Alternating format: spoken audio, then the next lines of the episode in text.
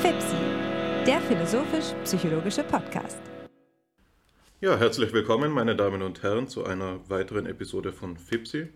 Mein Name ist Hannes Wendler und ich freue mich, wie immer, meinen lieben Freund und Co-Host Alexander Wendt an meiner Seite begrüßen zu dürfen. Guten Morgen, lieber Hannes.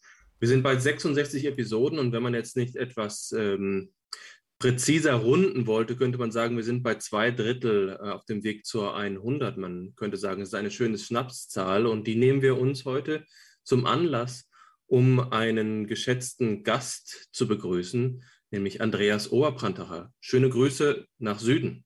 Vielen Dank für die schönen Grüße. Ich freue mich, dabei zu sein.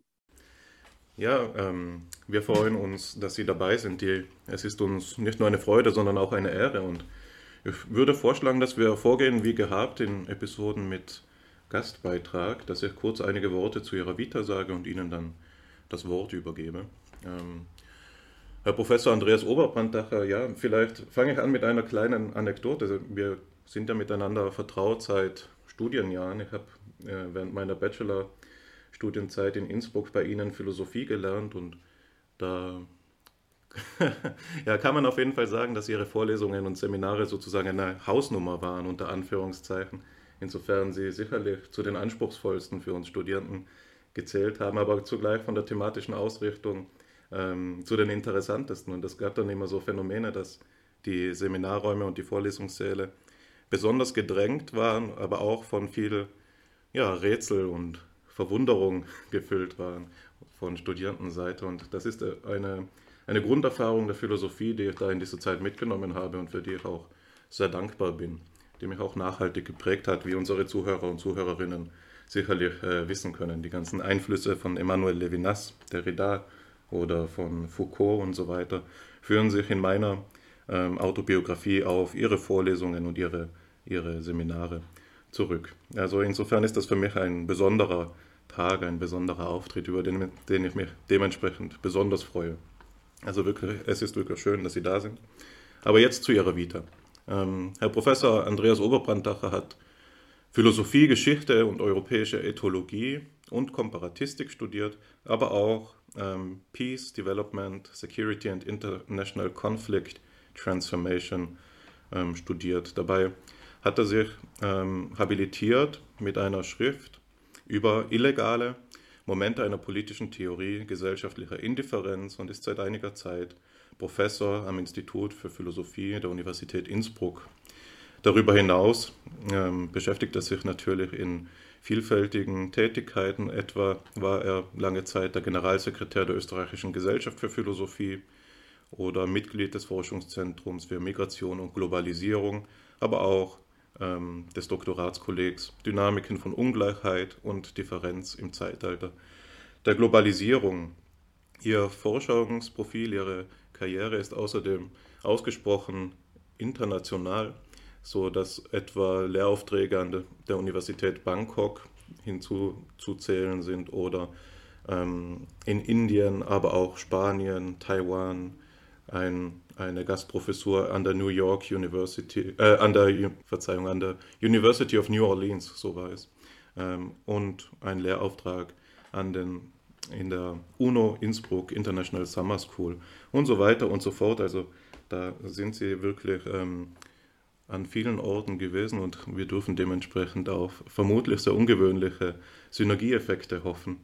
Zu ihren Forschungsschwerpunkten zählen äh, unter anderem die Philosophie in einer globalisierten Welt, die politische Theorie, die Ästhetik, die Medientheorie, die Technikphilosophie, die Sozial- und Kulturwissenschaften und wie gesagt die Friedensforschung. Das haben sie bereits in verschiedenen Forschungsprojekten unter Beweis gestellt, etwa in dem Projekt Risking Public Life, the Illegal Alien as Political Subject, in, der, in Kooperation mit Andreas Henzel oder im Projekt Zukunftsperspektiven für Akademikerinnen in Südtirol. Ähm, ja, zu ihren zahlreichen Publikationen, die kann ich jetzt natürlich nicht einmal annähernd erschöpfend nennen, aber einige, aus, äh, eine, einige ausgewählte will ich trotzdem zur Sprache bringen, zählt jenseits ihrer äh, Habilitationsschrift zu den Monographien etwa Ist der Ego Sum? Studien zur Unmöglichkeit des Selbstseins im Studienverlag Innsbruck. Zu ihren Herausgeberschaften zählen etwa Sub Subjectivation in Political Theory and Contemporary Practices in Palgrave Macmillan oder Tiere, Texte, Transformationen, kritische Perspektiven der Human Animal Studies im Transcript Verlag. Zu den Artikeln, das ist immer die schwierigste Sektion, um eine Auswahl zu treffen, weil ähm, eben so ein großes Konglomerat an, an Texten vorliegt. Aber ich habe jetzt einmal drei ausgewählt, die für mich besonders spannend waren.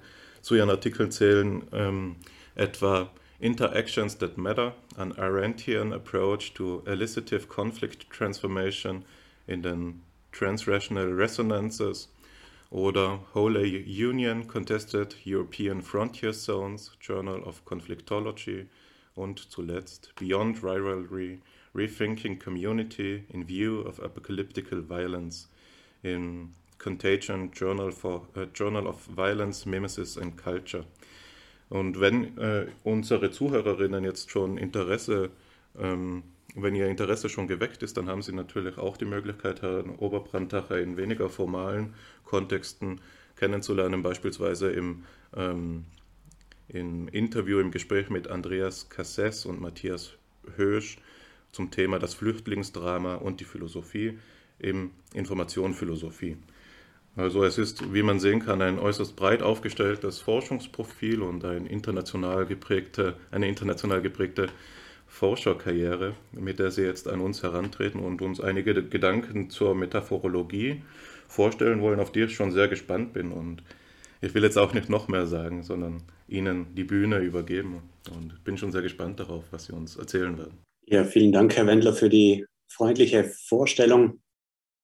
Man wird eben durch solche Vorstellungen immer eine gewisse Verlegenheit gebracht, denn eben die Biografie, also so wie man sie selbst erlebt, ist dann meist eben eine andere als jene, die man eben auch zu Papier bringt, eben noch dazu, wenn sie von anderen eben verlesen wird.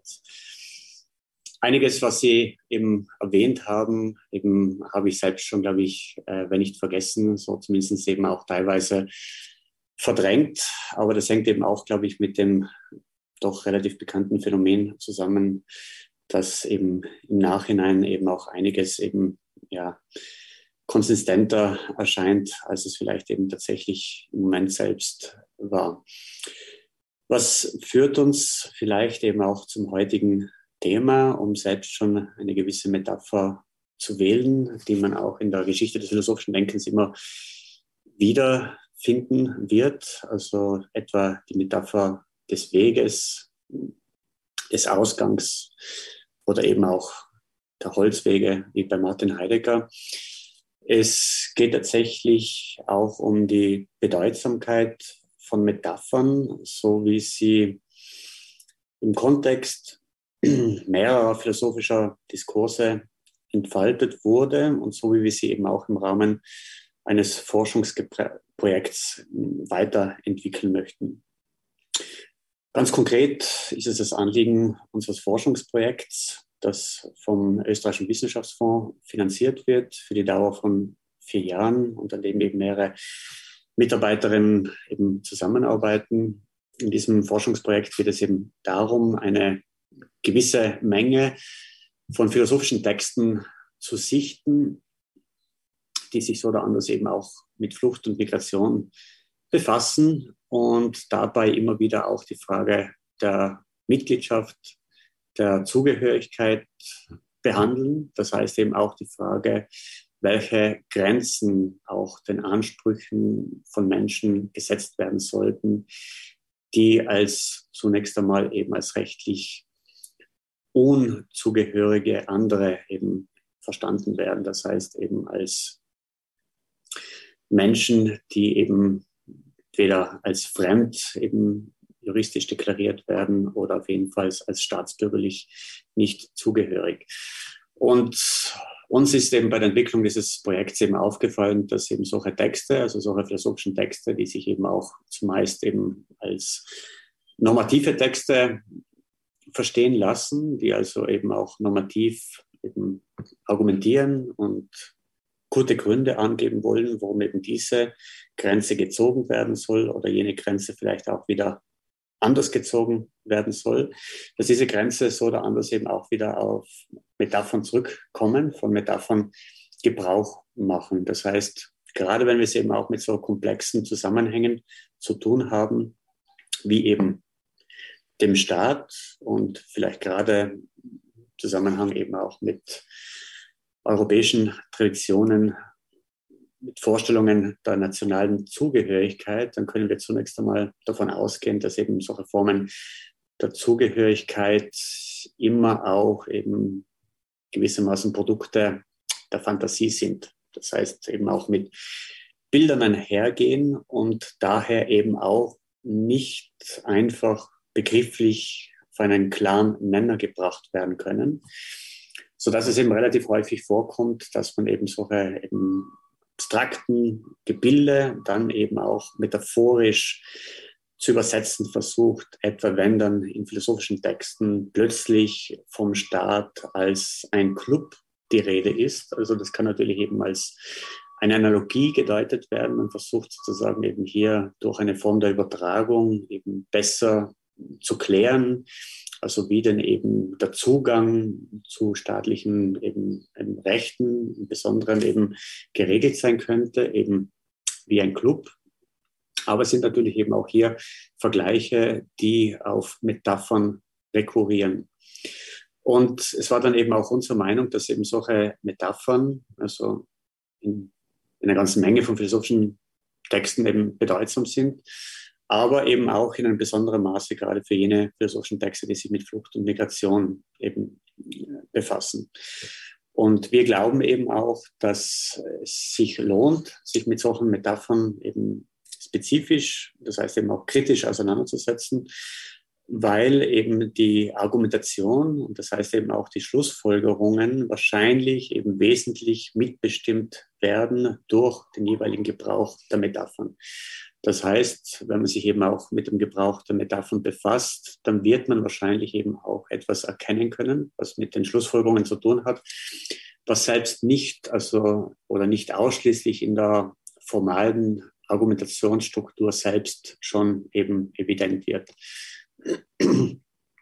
Es kommt dabei eben wesentlich darauf an, also wie man jetzt überhaupt eben Metaphern versteht.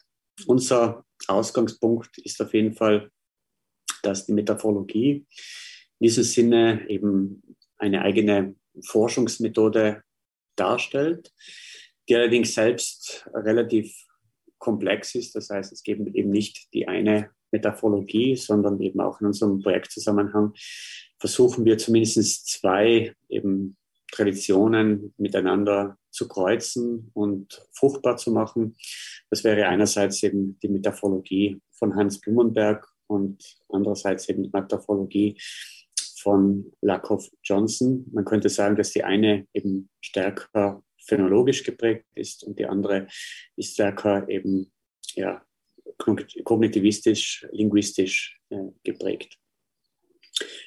Ich möchte jetzt an der Stelle vielleicht gar nicht so sehr ins Detail gehen, aber eben ähm, deutlich machen, ähm, wieso das jetzt überhaupt eben von Relevanz ist, eben nicht nur für die Erkenntnistheorie, das heißt also, wie bilden sich Argumente und inwiefern gibt es eben auch in argumentativen Zusammenhängen eben Elemente, die jetzt nicht eben im Sinne der kartesianischen Tradition eben klare et distinkte sind, sondern eben auch etwas fast schon Unbegriffliches zum Ausdruck bringen, indem sie es eben auch eben sozusagen metaphorisch wiedergeben, sondern es gibt eben auch hier eine politische Komponente unseres Projekts, aber ganz allgemein im Zusammenhang mit dem Gebrauch von Metaphern. Besonders evident wird es eben auch gegenwärtig, wenn wir an den Krieg in der Ukraine beziehungsweise gegen die Ukraine eben denken.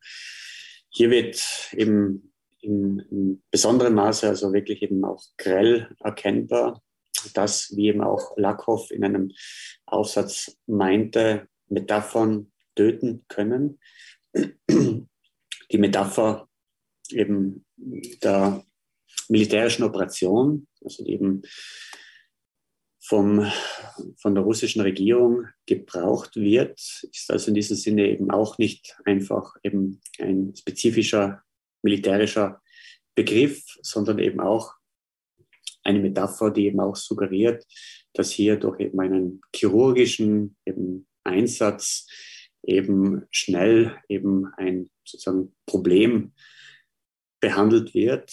Das heißt, dass eben hier sozusagen etwas eben fast schon eine, eine therapeutische Maßnahme ergriffen wird. Also es wird hier eben auch systematisch der Begriff des Krieges, Krieges vermieden, der eben auch eben weitere Kontexte eröffnen würde, eben auch das Leid, das eben durch den Krieg eben ähm, geschaffen wird, aber natürlich eben auch durch eben spezifische, sagen wir auch rechtliche Dimensionen, die eben auch mit erklärten Kriegen zusammenhängen. Ähm, das heißt, das ist ein besonders grelles Beispiel eben auch dafür, wie eben auch gegenwärtig eben der Gebrauch von Metaphern eine ganze Menge von Konsequenzen haben kann, eben auch von politischen Konsequenzen, von in diesem Fall eben auch zerstörerischen äh, Konsequenzen, von Konsequenzen, die eben auch eben viel Leid äh, kaschieren wollen, das allerdings dann doch eben gar nicht so eben kaschiert werden kann. Wir finden in diesem Zusammenhang aber eben auch eben jede Menge anderer Metaphern, wenn Sie vielleicht daran denken, wie eben auch Polen eben im Zusammenhang mit den Kriegsvertriebenen eben argumentiert hat, das seien gar keine Kriegsvertriebene, sondern es seien eben unsere Gäste, dann wird hier eben auch auf eine andere Weise sozusagen äh, durch eben Metaphern Politik betrieben. All das sind vielleicht ein paar kurze Impulse, die eben deutlich machen sollen, dass eben Metaphern ja eben ein Teil unseres sprachlichen Inventars sind, aber eben auch eben zu den philosophischen Diskursen gehören und in diesem Sinne eben auch durchaus eben der Kritik zugeführt werden sollen. Vielen Dank für diese Einführung. Ich ähm, bin sehr angetan von diesen Gedanken, die ja unmittelbar als zeitbezogen und für unsere Zeit dringlich ähm, auffällig werden. Ich werde allerdings meiner philosophischen, meinem philosophischen Naturell gemäß äh, diese Zeitorientierung und diese Beziehung zur Gegenwart etwas entschleunigen ähm, weil ich mich ganz grundsätzlich frage, was es mit der Metapher überhaupt auf sich hat. Und das will ich verdeutlichen, ähm, indem ich zwei Begriffe miteinander in Beziehung bringe, nämlich Sprache und Bildlichkeit. Das sind ganz gewiss zwei ähm, Dinge, die uns offensichtlich ohne weiter darüber reflektieren zu müssen, als Bestandteile des metaphorischen Denkens, metaphorischen Sprechens entgegentreten. Die Metapher, die in der Sprache äh, aufkommt, Sie haben davon gesprochen, dass Metaphern Teil des sprachlichen Inventars seien, aber dann eben die Metapher, die allein schon etymologisch auf das Bild verweist und dass ähm, sie insofern in die Beziehung stellt zu dem, was wir auch Imagination nennen. Insofern als das Imago freilich die, äh, das Bild ähm, ist.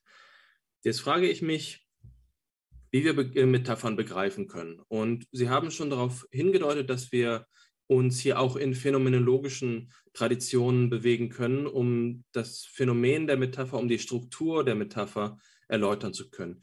Diese Fährte will ich einfach einmal weiter verfolgen.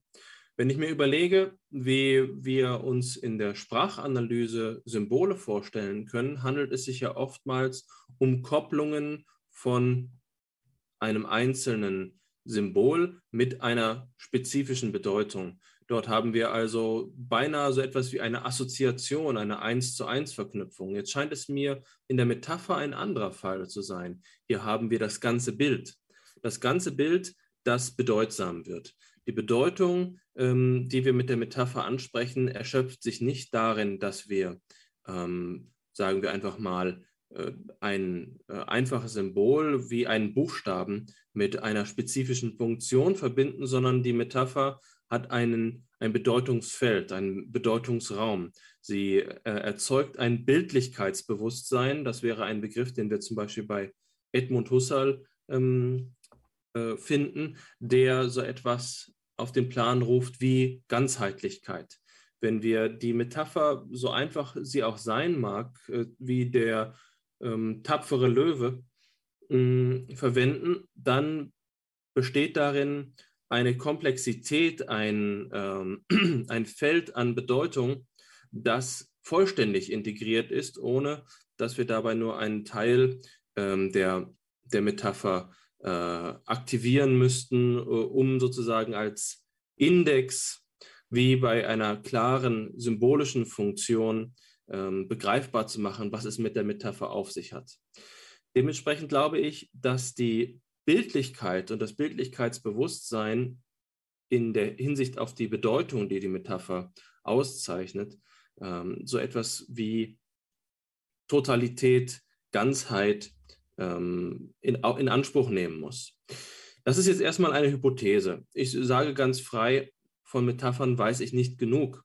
Es ist mein, ähm, es ist der Zugang meiner phänomenologischen Intuition, die zumindest ähm, angereichert ist durch Husserls Überlegungen zu Fantasie und Bildlichkeitsbewusstsein, die mich jetzt hier fragen lässt, was denn die Metaphern zu etwas macht, was diese Kraft entfalten kann, im Zusammenhang der Politik so eine Macht zu entfalten, dass wir davon sprechen, dass sie ähm, töten können, äh, um einfach nur ein drastisches Beispiel von Ihnen wiederzugeben. Wie können wir uns das Wesen der Metapher vorstellen? Ähm, das ist eine Frage, die ich einfach an Sie zurückgeben möchte. Glauben Sie, dass mein Bezug auf Ganzheitlichkeit und den Zusammenhang, der ein Bedeutungsfeld erschließt, angemessen ist? Oder ist nach Ihrem Dafürhalten eine andere Auffassung ähm, zuträglicher, wenn wir uns der Wirkweise und der Bedeutung von Metaphern annähern möchten? Ja, das sind alles schwierige und komplexe Fragen, also die nach wie vor, glaube ich, eben nach einer Antwort, wenn nicht verlangen, so zumindest nach einer Antwort suchen. Und ähm, unser Projekt versucht auch eben einen, einen Beitrag dazu zu leisten. Aber ich denke, zunächst einmal ist es eben auch gewissermaßen von Vorteil, dass wir eben vielleicht eben nicht sofort schon auf einer spezifischen Definition der Metapher eben bauen können. Äh, das wäre, glaube ich, eben auch relativ wenig Gedanken anregend. Ähm, wir könnten vielleicht eben auch nochmal zu jenem Punkt zurückkommen, also den Sie angesprochen haben, als Sie eben auch schon vom Begriff der Metapher eben gesprochen haben, denn das lässt gewissermaßen auch schon die Paradoxie äh, erkennen, die eben auch mit diesem Verhältnis zwischen Begriff und Metapher selbst zur Sprache kommt. Also man kann sicherlich eben versuchen zu verstehen, also was Metaphern sind, so wie Metaphern gebraucht werden, was Metaphern bedeuten können, eben als eben ein Verhältnis zwischen dem Begrifflichen und dem, dem Metaphorischen zu verstehen. Aber man wird dann eben auch relativ schnell eben erkennen, dass der Begriff selbst schon eigentlich eben als Metapher gelesen werden kann, als eben ein Versuch, etwas sozusagen in den Griff zu bekommen, also etwas eben fast schon durch die Hände eben auch eben begreifen zu wollen. Das sind im Übrigen ja auch eben, wenn man so will, Metaphern, die von Heidegger selbst eben auch gebraucht werden. Also wenn Sie eben auch an das Verhältnis vom Vorhandenen zum Zuhandenen eben auch denken, dann wird man eben, glaube ich, im Kontext seiner Schriften wiederholte Male merken, dass eben sozusagen die Hände hier tatsächlich am Werk sind, also wenn es eben um das Begreifen geht. Aber das bedeutet eben auch in Bezug nochmal auf Ihre Frage, dass wir es eben fast schon mit einem paradoxen Verhältnis zu tun haben. Ähm, gibt es denn oder kann es denn so etwas wie einen Begriff der Metapher geben? Ähm, ist die Metapher selbst ein Begriff, um das Unbegriffliche zu reflektieren? Oder ist sozusagen selbst schon eben der Begriff und in diesem Sinne eben auch das Unbegriffliche auch schon eben eine Metapher. Es ist gewissermaßen eben auch hier schon die Gefahr, dass wir uns in einem Kreis drehen. Ähm, das heißt, eine Gefahr besteht eben sicherlich eben auch darin, dass das Ganze eben verschmolzen wird zu einer gewissen Unkennbarkeit. Man könnte stattdessen eben argumentieren, das sind eben zwei mögliche eben Zugänge, zwei mögliche Weisen eben auch des Sprechens eben von Verhältnissen. Und je nachdem, ob wir uns eben primär eben auf sozusagen ein begriffliches Verständnis einigen wollen oder auf ein Verständnis, das eben auch hier eben das Metaphorische reflektiert, werden wir vielleicht eben nicht eben gleichermaßen eben zu denselben Schlüssen kommen. Ich würde in Bezug eben auf Ihre spezielleren Fragen antworten, dass Metaphern, so wie ich sie eben auch verstehe, prinzipiell eben auch Formen der Relation eben reflektieren. Also man kann diese Relationen, die eben Metaphern darstellen, zum Ausdruck bringen, eben sicherlich eben auch bildlich verstehen. Sie transportieren im Mitteln der Sprache eben auch Bilder, vermitteln eben auch in diesem Sinne eben Komplexität. Etwas zögerlich wäre eben dort, wo es um die Frage geht, ob diese Bilder eben, die vermittelt werden, schon selbst eine, eine Geschlossenheit eben darstellen. Also so etwas wie eine Totalität suggerieren. Ich würde meinen, dass es vielleicht eben Tendenzen gibt, die uns dazu verleiten könnten, eben hier eben sehr schnell, vorschnell daran zu glauben, dass eben hier schon eben etwas eben umfassend eben durch eben diese bildliche Sprache zum Ausdruck gekommen sei. Aber eben gerade in Bezug eben auch auf eine historisch sensibilisierte Lektüre würden wir wahrscheinlich eben auch erkennen, dass eben Metaphern eben selbst nicht stabil sind. Das heißt, sie können eben ihre Bedeutungen eben auch verschieben. Sie haben in diesem Sinne eben, um eine andere Metapher zu gebrauchen, nicht so etwas wie eben einen ein für alle Mal gleichstehenden Horizont eben vor sich, sondern sie bewegen sich. Also, und sie hängen also in diesem Zusammenhang sicherlich eben auch vom Gebrauch ab. Das kann vielleicht selbst eben auch exemplifiziert werden durch eben ein Beispiel, das eben auch für Blumenberg von Bedeutung war. Also es gibt eben auf den ersten Blick zumindest eben so etwas wie eine kontinuierliche Tradition, wo eben das Konzept der Wahrheit, Begriff der Wahrheit eben mit der Metapher des Lichtes in Verbindung gebracht wird. Also können eben hier klassisch an äh, Platons Höhlengleichnis denken und eben sozusagen an die eine Idee eben auch der Wahrheit, die alles eben erstrahlt, wenn man eben nur in der Lage ist, eben sozusagen sie eben zu sehen, zu erkennen. Wir können in weiterer Folge eben auch an die Aufklärung eben denken, wo eben auch sozusagen die Aufklärung als ein Prozess gedacht wird, der Schatten zerstreuen soll, um unseren Blick sozusagen auf das eigentlich Wahre zu lenken.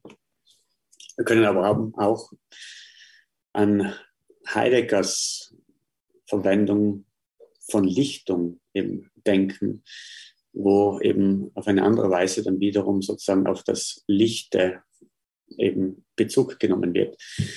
Auf den ersten Blick würde das eben suggerieren, dass wir es eben hier mit einer kontinuierlichen Tradition zu tun haben, wo eben sozusagen eben die Wahrheit eben immer wieder eben auch mit dem Licht eben metaphorisch in Verbindung gebracht wird und dass eben ein so abstrakter Begriff eine konkrete Bedeutung durch eben diese Metaphern erhält. Aber wenn wir, das wäre jetzt meine Argumentation, eben etwas genauer eben auch auf den historischen Gebrauch und auf die Kontexte eben achten, dann werden wir eben auch eben bedeutsame Verschiebungen und zum Teil eben auch Brüche erkennen. Das heißt, dass der Diskurs der griechischen Antike ein völlig anderer war wie jener der Aufklärung und dann wiederum wie jener von Heidegger. Das heißt, gerade in Bezug auf die Aufklärung können wir auf jeden Fall sagen, also wir haben es einfach nicht mehr eben sozusagen mit einem mit einer Idee zu tun, die sozusagen eben völlig vom Menschen unabhängig eben alle Dinge, die da sind, eben erhält, sondern es handelt sich eben sozusagen auch um einen Prozess, das heißt die Aufklärung als Prozess, die zunächst einmal eben auch verlangt, dass der Mensch selbst sozusagen eben durch einen methodisch geschulten wissenschaftlichen Blick in der Lage ist, sozusagen die Schatten, die er selbst verursacht hat, durch seine eben unwissenschaftlichen Vorurteile zu vertreiben, um dann endlich sozusagen eben auch in der Lage zu sein, eben zu erkennen, was da vor seinen Füßen liegt. Das wären vielleicht ein paar Hinweise, die eben zu verstehen geben, dass Metaphern komplexe eben Relationen eben zum Ausdruck bringen. In diesem Sinne eben tatsächlich eben auch einen Zusammenhang zur Bilderwelt eben darstellen. Vielleicht immer wieder auch eine gewisse mehrdeutige Eindeutigkeit eben suggerieren, aber eben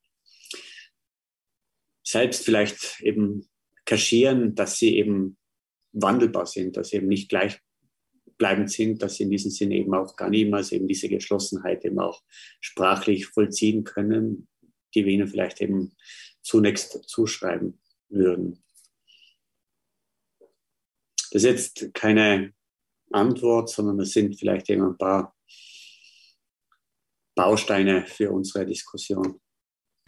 Ja, da möchte ich gerne anschließen unmittelbar. Ich habe hab das durchaus als Antwort erlebt, ähm, dass das jetzt nicht die Form einer endgültigen und finalen äh, Antwort, die einer Definition gleichen könnte, angenommen hat, ist, denke ich, bei der Themensetzung zu erwarten. Das entspricht der Sache. Ähm, ich möchte noch einmal kurz rekapitulieren, ein, um, einen Punkt, von, von, der meines Erachtens nach jetzt im Zentrum der Debatte gestanden hat und dann auch auf diesen Kontext der Antike noch einmal ähm, beziehen. Der Punkt, auf den ich zu sprechen kommen möchte, ist das, was Sie beide jetzt unter ähm, Rekurs auf Hans Blumenberg als ähm, so etwas angesprochen haben wie äh, eine eine Funktion der Metapher etwas irreduzibel Unbegriffliches innerhalb der Sphäre der Sprache auszudrücken. Und darin liegt natürlich so etwas wie ähm, ein Widerspruch, zumindest auf den ersten Blick. Wie kann etwas Unbegriffliches sprachlich sein? Und ich denke, dass das Manöver, das Blumenberg so interessant macht, die Blumenberg-Forschung erlebt ja durchaus eine Renaissance, ähm, es ist, dass äh, diese, dieser Widerspruch in Frage gestellt werden kann, dass es vielleicht doch gar nicht so widersprüchlich ist, wenn man es sich dann genauer betrachtet und die Referenz auf die Bildlichkeit oder jetzt auf die ähm, alte Idee des Lichtes als ähm, Formen von Erkenntnis sind da, denke ich, genau der richtige Weg. Man kann den scheinbaren Widerspruch ja dadurch auflösen, dass man eben sagt, das, was sich hier durch die Metapher nicht einfügt in das Eigentliche der Logizität, konstituiert dennoch so etwas wie eine Eigenlogik, die lediglich von dem, was wir bisher eben als das Eigentliche der Logik angesprochen haben, abgegrenzt werden muss. Also es äh, verlangt von uns vielleicht so etwas anzuerkennen wie ähm, verschiedene und zueinander ähm, trotzdem nicht indifferente äh, Unterordnungen des Bereichs des Logischen. Und ich glaube, dass man von dieser von diesem Aspekt der, der, der, der Irreduzibilität des ähm, Unbegrifflichen in der Sprache eben die Brücke noch einmal schlagen kann zu diesem antiken Kontext, auf den wir jetzt eingegangen sind, um den Begriff der Metapher weiter ähm, herauszuschälen, also weitere Dimensionen dieses Begriffs herauszuschälen. Und das möchte ich zunächst einmal anhand einer kleinen Anekdote ähm, vornehmen. Und zwar habe ich äh, heute Morgen äh, vor der Aufnahme mich gefragt, ob es mir denn möglich sein wird, die Aufnahme anzutreten, weil ich gestern Nacht mit einer geschwollenen Zunge ins Bett gegangen bin. Habe wohl Kirschen gegessen und wusste nicht um meine Allergie auf Kirschen. Und dann hat, war meine Zunge angeschwollen zu einem Maß, zum Glück nur, das, das unangenehm war, aber noch nicht bedenklich. Ähm, und als ich mich da so heute morgens im Spiegel inspizierte, hat mich das erinnert an einen Text, den ich von Jacques Lacan kenne, wo er das Symposium des Plato diskutiert und da eben einen besonderen Fokus legt auf diese auf die Umstände des Aristophanes. Aristophanes soll nämlich, wie alle Teilnehmer des Symposiums, seine Rede antreten, was ihm dadurch verunmöglicht wird, dass er einen Schluckauf hat. Er leidet an diesem Schluckauf und kann so jetzt nicht eben ähm, ja, hervortreten zu den anderen, die aufgerichtet schon im Bereich des Logischen sich verortet haben, die die Sprache schon bedient haben, sondern er wird zurückgewiesen auf dieses Realitätsprinzip, dass da seine Körperlichkeit ist, nicht wahr? Also die Bedingung, ohne die es nicht gehen kann, ist, dass, er, dass der Schluckauf überwunden wird, äh, damit ähm, Aristophanes eben seine Rede antreten kann, ja, der Philosoph der Mücke. Das hat eine doppelte Ebene der Ironie. Und die, der Aspekt, auf den diese Anekdote oder Allegorie, muss man ja jetzt schon fast sagen, hinweisen soll, ist das Verhältnis von Realität und Metapher. Und das ist für mich insbesondere unter der Hinsicht spannend, als Sie in Ihrer Darstellung ja gesagt haben, dass Sie an einer Metaphorologie von Grenzziehungsprozessen interessiert sind, jetzt auch im Kontext von Kriegsgeschehen und von ähm, Flüchtlingsthemen, sage ich jetzt mal allgemein, oder dem Thema der Flucht. Ähm, und da haben sie gesagt, dass man anhand der Rechtfertigungsstrukturen von Kriegshandlungen, die metaphorisch vorgenommen werden, durch die Betrachtung dieser Metaphern Rückschlüsse ziehen kann auf die eigentlich zugrunde liegenden Motive dieser Kriegshandlungen oder auch auf die Motive, die jetzt eben nicht offenbar im Eigentlichen der Logik zur Sprache gekommen sind, sondern die irgendwie hintergründiger sind im Verhältnis dazu. Und wenn ich jetzt den Kontext von Jacques Lacan geöffnet habe, dann frage ich mich zuallererst, ob es denn möglich ist oder ob unser Diskurs dadurch gewinnen könnte, dass man diese Metaphorologie von Grenzziehungsprozessen ähm, vor der Kontrastfolie einer tiefen Hermeneutik von Grenzziehungsprozessen reflektiert und vielleicht von ihr abgrenzt. Und ich denke, dass man die Problematik Metapher, Realitätsprinzip im Kontext dieser Flüchtlingsdebatte nochmal ganz gut zur Sprache äh, veranschaulichen kann anhand eines der Materialien, das Sie uns für die heutige Sitzung mitgebracht haben, das ich jetzt als Abschluss meines Beitrages noch kurz verlesen möchte, bevor ich Ihnen dann die Gelegenheit geben würde, ähm, zu antworten und auch das äh, Zitat für uns zu kontextualisieren, wenn Sie denn so freundlich wären. Also es handelt sich dabei um einen Auszug von dem schon angesprochenen äh, George Lakoff, einem US-amerikanischen Linguisten, der da eben den Topos der Realität, der Metaphern ähm, reflektiert. Er schreibt da, Metaphors can kill.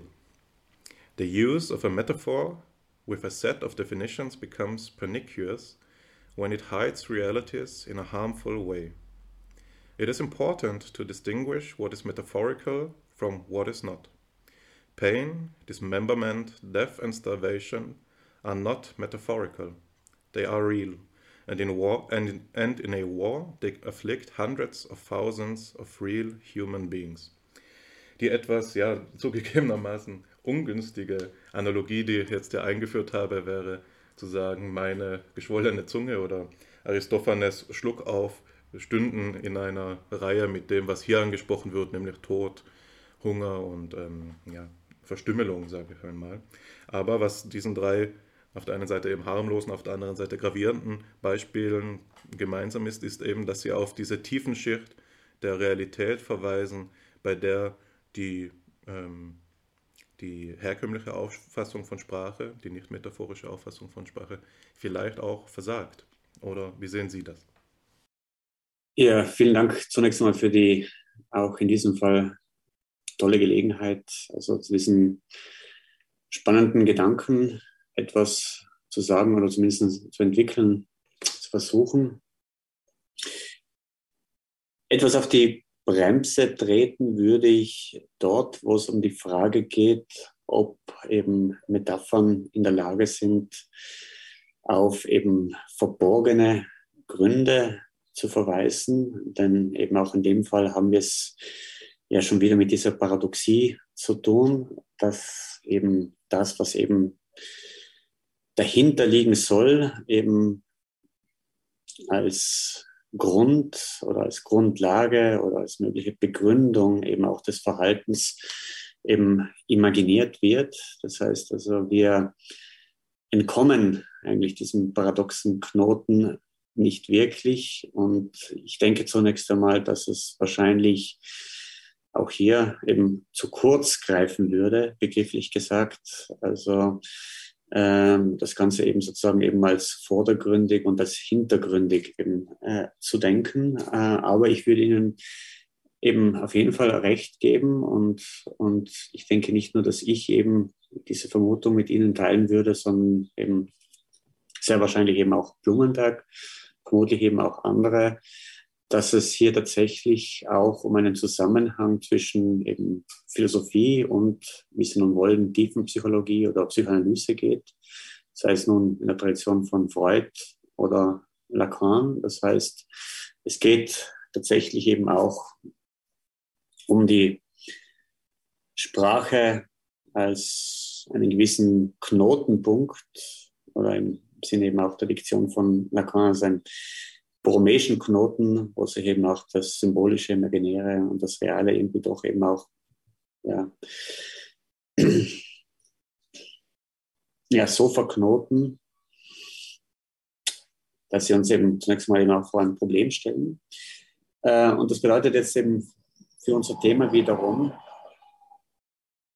dass es wohl so sein mag, dass sich eben ein, ein Diskurs, speziell eben auch ein philosophischer Diskurs, der ja eben auch eine gewisse Geschichte hat und der sich eben auch eben, eben sukzessive durch die eben neuzeitliche und moderne Tradition vermittelt eben zu einem rigorosen wissenschaftlichen Denken bekennt, ähm,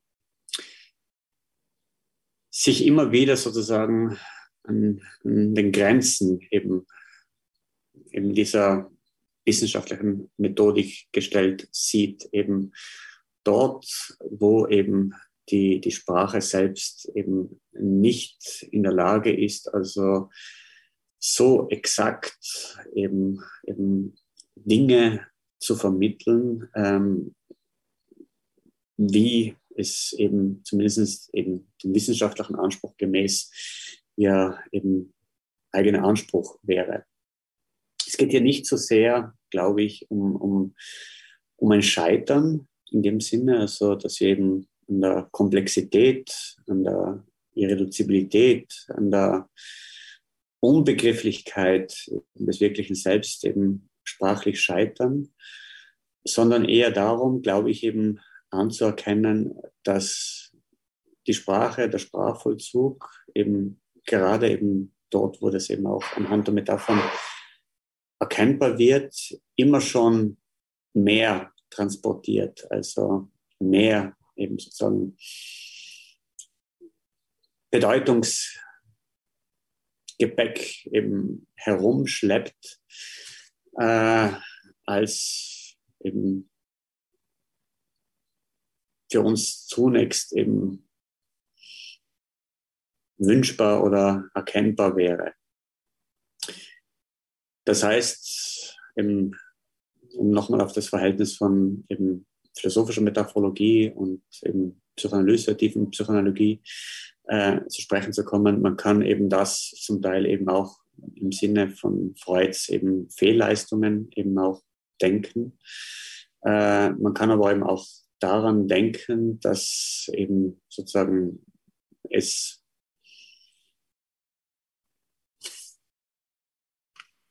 wenngleich eben auch hier nicht symmetrisch, bewusste und unbewusste eben auch Teile eben von diskursiven Formationen gibt. Und das sozusagen eben auch in diesem Spannungsverhältnis von eben dem, was eben auch ein Diskurs eben begrifflich vermittelt und eben metaphorisch zu zeigen versucht, eben auch eben zugleich eben dieses Verhältnis vom Bewussten und Unbewussten durchwirkt. Es wäre auf jeden Fall, glaube ich, eben verkürzt und es würde eben auch der Argumentation nicht gerecht werden, würden wir uns eben sozusagen ausschließlich auf sozusagen auf diese begriffliche Seite eben verlassen und eben dort allein eben die Entwicklung der Argumente zu verstehen versuchen, ohne eben zu bedenken, auf welche Weise eben sozusagen eben sich das Metaphorische eben dazwischen schiebt und eben auch ja, seinen Beitrag eben leistet, wie wir dann eben auch glauben, zu Schlussfolgerungen zu kommen. Und das kann eben auch jetzt, um vielleicht eben auch auf einen möglichen Punkt zu bringen, eben auch bedeuten, dass eben auch in philosophischen Diskursen also die eben immer wieder eben auch auf Metaphern rekurrieren, Schlussfolgerungen gezogen werden, die eben als relativ eindeutig, schlüssig, ähm, ja, alternativlos dargestellt werden und zugleich eigentlich eben die spezifische Bezogenheit der argumentativen Position selbst äh, verschleiern. Das heißt, ähm, ein Beispiel, das ich eben selbst mitgebracht habe, eben jenes von Miller, der eben vor wenigen Jahren ein Buch verfasst hat mit dem Titel eben auf Englisch Strangers in Our Midst. Dieses Buch eben vermittelt eben auch schon eben rein, relativ eindrücklich zu Beginn eben ähm, ja eine gewisse Stimmung, die sich dann eben auch eben argumentativ niederschlägt, dass es eben diesem Buch primär um den Versuch geht, eben einen Zugang zu entwickeln. Er spricht eben hier von einem Approach, wo es eben auch darum geht, das Phänomen eben begrifflich einzufangen, to capture.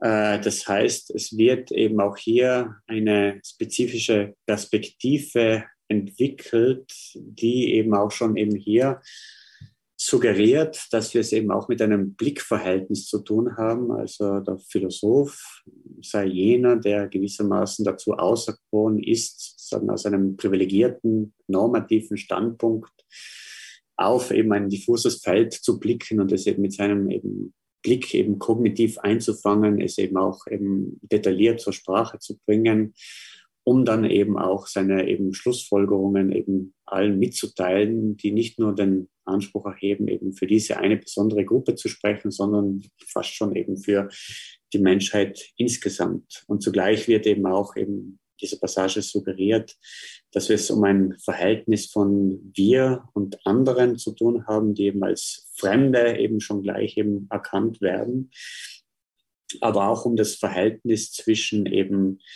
eben einer eben, ja, Settled Society, das heißt einer niedergelassenen eben Gesellschaft, die über eine lange und tief verwurzelte Kultur verfügt. Das heißt, hier wird eben auch schon durch Metaphern eben ein, ein, ein Bild geradezu beschworen, das eben eben nahelegen soll. Wir haben es hier eben sozusagen eben mit einer, ja, einer organischen, eben sedimentierten eben Sozietät zu tun, und plötzlich eben treten dieser eben Menschen, die von ganz woanders her eben kommen, eben entgegen und wir eben, also eben sozusagen sich mit philosophischen Argumenten befassen, müssen nun schlüssig eben argumentieren, was dann mit denen geschehen soll.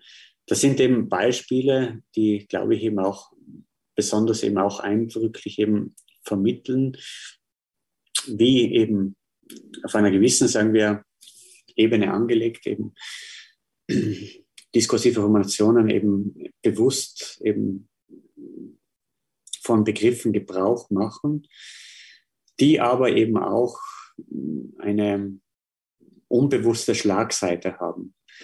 Und eben dieses Verhältnis ähm, würde ich jetzt weniger im Sinne des eben des, äh, des Oberflächlichen und des eben des eben Unterschwelligen eben denken, sondern eher äh, eben als ein Verhältnis der Uneindeutigkeit, der eben konstruktiven Ambivalenz, äh, wo dann eben auch im Sinne der eben Schlussfolgerung eben auch schon eben eine Unschlüssigkeit eben auch eben zumindest mitgedacht werden muss.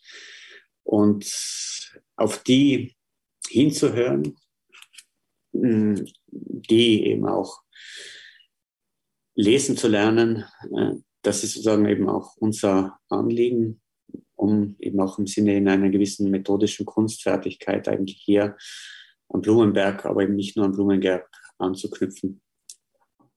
Es macht mir große Freude zuzuhören. Ähm, ich möchte es noch einmal versuchen, aus dem bisher Gesagten jetzt in einer langsamen Annäherung, ähm, auch wenn es vielleicht ein begriffliches Denken ist, etwas herauszuschälen, was ähm, uns ins Gespräch bringen kann über das Wesen der Metapher und dann über diesen Zusammenhang. Ähm, was ich gehört habe, ist, dass wir in der Metapher immer mehr sehen äh, und dieses mehr hervorgehoben ist. Also wir sind in der Metapher auf etwas anderes verwiesen. Dieses andere ist das Meer und es liegt gewisserweise ähm, jenseits von dem, was der vertraute Rahmen ist. Ähm, dafür findet sich in der Philosophie des Mythos, die ja entscheidend mit Blumenberg verbunden ist, ähm, ein, ein Ausdruck, den ich von einem Autoren habe, mit dem ich besser vertraut bin als mit, äh, mit Blumenberg, nämlich mit Ernst Cassirer. Er spricht vom tropologischen Denken, der Tropos, das ähm, tropologische Denken, das dem Vorstellen eine Richtung gibt. Und das Wichtige ist eben zu sagen, das Vorstellen. Damit kommen wir wieder auf die Imagination, auf das Bildlichkeitsbewusstsein, äh, das hier eben die Richtung erhält auf das Mythologische, auf den Mythos hin. Und das könnte ja gerade dieses Meer sein. Wenn Sie also sagen, ähm, Metapher ist Relation, ähm, etwas, was wir über die Metapher aussagen können, ist Bezogenheit, dann scheint es ja Bezogenheit nicht in einem beliebigen Sinne zu sein, sondern gerade in einem Sinn, den man vielleicht also nur tentativ jetzt hier mit Kassierer tropologisch nennen kann, eine Ausrichtung hin des Vorstellens auf das andere, auf das Mehr, auf das, was ähm, wir zu begreifen versuchen, bei dem uns aber die Begriffe selbst an Grenzen führen, die des Begrifflichen. Ähm, die Begriffe reichen nicht aus. Und in diesem Zusammenhang möchte ich auf das zurückkommen, was ich vorhin schon angedeutet habe, zum Bildlichkeitsbewusstsein. Husserl spricht von dem, der Bilderscheinung, dem Bild, wie wir es sehen. Wir blicken meinetwegen auf eine Fotografie. Und jetzt gibt es dabei drei Aspekte. Die Bilderscheinung ist erstmal das, wie wir das Bild wahrnehmen. Dann gibt es das Bildding, so nennt ähm, Husserl das. Ähm, das Bildding ist das Gemeinte, das Bezeichnete, das, ähm, auf das das Bild weist, also das Fotografierte kurzum, das, von dem ich ein Foto gemacht habe. Aber jetzt gibt es drittens das, was Husserl das Bildsubstrat nennt. Das Bildsubstrat ist das Bild als Bild, ohne dass es Fotografie von etwas ist, aber eben etwas, das zum Beispiel, wenn wir das Bild nach links oder nach rechts bewegen, uns unterschiedliche Bilderscheinungen ähm, geben kann. Und das scheint mir doch auch in dem zu liegen, in, in dieser Ambivalenz oder Ambiguität zu liegen, die das Metaphorische an sich hat. Das Missverständliche an der Metapher, dass die Metapher über sich selbst hinaus weist in ein Meer, in ein anderes, das aber äh, seinerseits nicht so spezifiziert werden kann, dass wir es, wie Sie, wenn ich Sie richtig verstanden habe, zum Ausdruck ähm, bringen wollten, bloß begriffen werden kann, bei dem eben das Begriffliche selbst eine Grenze zum Mythos hat, weil es schon seinem Wortlaut nach auf das Greifen hinweist. Hm, das ist also etwas, was ich jetzt aus dem bisher Gesagten zum Begriff der Metapher äh, zu rekonstruieren können meine. Vielleicht liege ich damit auch falsch, aber worum es mir dann geht, wenn ich in diesen Bahnen denke, ist, dass uns die, diese Imagination, diese Wendung unseres Vorstellens hin auf etwas Abwesendes, hin auf ein Meer, hin auf ein anderes, ja doch in die Bahn der Fiktionalität äh, bringt. Wie ist es uns denn dann noch gegeben, wenn wir sozusagen auf den Horizont blicken? Wir, äh, das, was jenseits des Horizonts steht, ist uns doch in einer Fantasie, in einer Fiktionalität gegeben, die wir dann bloß ahnen können. Das Fremde in der Metapher, das Mythische in der Metapher ist uns doch auch in unserem Tagbewusstsein sozusagen vertraut. Jetzt haben wir eben über Freud gesprochen und über das Unbewusste. Das will ich einmal so ausdrücken. Mir scheint, dass wir in unserem Tagbewusstsein, in unserem klaren, äh, analytischen, begrifflichen Bewusstsein die Metapher verwenden können und dabei eine Vorahnung haben, ähm, aber eben nur im Bereich des, dieses tagwachen Denkens, hin in den Bereich, äh, der jenseits davon liegt, in diesen unbewussten Be Bereich, wenn, wenn man es so mit Freud sagen mag, jenseits des Horizonts blicken. Ähm, und diese Vorahnung ist es vielleicht, die uns dann hilft, einen Anker zu haben, eine Spur zu finden. Das ist ja auch eine Metapher, die, ähm, ähm, die Levinas wählt, um dem anderen auf die Spur zu kommen. Ja, also eben diese Spur, die uns vielleicht in der Metapher gegeben ist. Das ist das Mysterium, was hier vor mir steht, dass sich, während Sie darüber gesprochen haben, ähm, äh, in mir entfaltet hat. Das ist jetzt ein, ähm, ein Ringen um Begriffe meinerseits. Ich habe es ja gerade schon gesagt, ich denke hier begrifflich. Mir geht es noch immer darum zu verstehen, worum es eigentlich bei der Metapher gehen kann, um mich dann ähm, der, der Grenze zuzuwenden. Ich verstehe aber sogleich, den, den klugen Gedanken zu sagen, dass je mehr ich darum ringe, die Metapher zu begreifen, dass ich sie umso mehr in, ihrem, in ihrer eigentlichen unmittelbaren Wirkung verliere. Und als ähm, Brücke, als Vermittlungsangebot will ich auf etwas zurückkommen, was ich in einer der vergangenen Folgen von FIPSI bereits einmal kurz angesprochen habe. Und das ist diese Dualität die wir ähm, bei Henri Bergson finden, zwischen Intuition und Intellekt. Der Intellekt scheint das begriffliche Denken zu sein und die Intuition ist dann vielleicht das, was ich vorhin mit Kassierer tropologisches Denken genannt habe. Der Tropos, die Metapher, das, äh, was uns zwar unmittelbar vertraut ist, so wie uns gewisserweise unsere Träume begegnen, nicht im Tagbewusstsein, sondern im Nachtbewusstsein, im Schattenbewusstsein, ähm, aber ähm, die, die Intuition ist eben komplementär zum Intellekt. Sie ist ein, stellt eine unmittelbare Vertrautheit her mit äh, der Welt. Und ist denn da nicht so etwas zu sagen, wie dass die Metapher hier zwischen beiden Welten changiert? Sie ist Bestandteil der Sprache. Sie ähm, vermittelt das, was jenseits liegt Sie weist auf das andere hin, ohne es selbst begreifen zu können. Das wäre jetzt hier, wie gesagt, ein begrifflicher, aber doch ein Vorschlag, um ähm, meiner Versessenheit auf Klarheit äh, über den Begriff der Metapher etwas nachzukommen. Wir haben unser intellektuelles Begreifen und wir haben das intuitive Ahnen oder äh, die intuitive Gegebenheit, die unbewusst ist. Steht die Metapher dazwischen? oder steht die Metapher ganz auf der Seite des Unbewussten? Ist die Metapher ein, ein Schatten aus dieser Traumwelt des Unbewussten oder ist die Metapher etwas, was das Begreifen, das intellektuelle Tagbewusstsein mit dieser anderen ähm, Welt äh, verbindet? Das ist die Frage, die ich mir stelle. Ähm, wenn Sie beides mir verzeihen, dass ich an dieser Stelle noch immer dem Begriff der Metapher äh, nachhänge, bevor ich mich, hm, so kann ich äh, sagen, ganz auf die Anwendung der Metapher in diesen politischen Kontexten einlassen kann.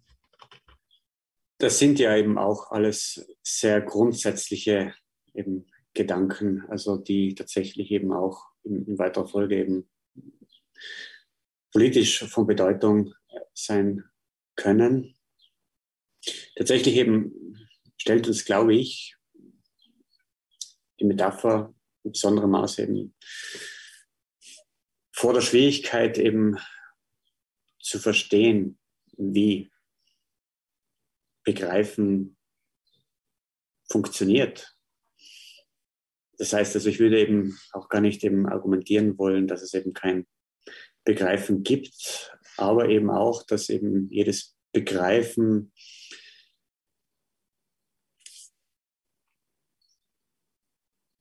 nicht, zumindest nicht so einfach zu trennen ist von eben auch einem Entgleiten.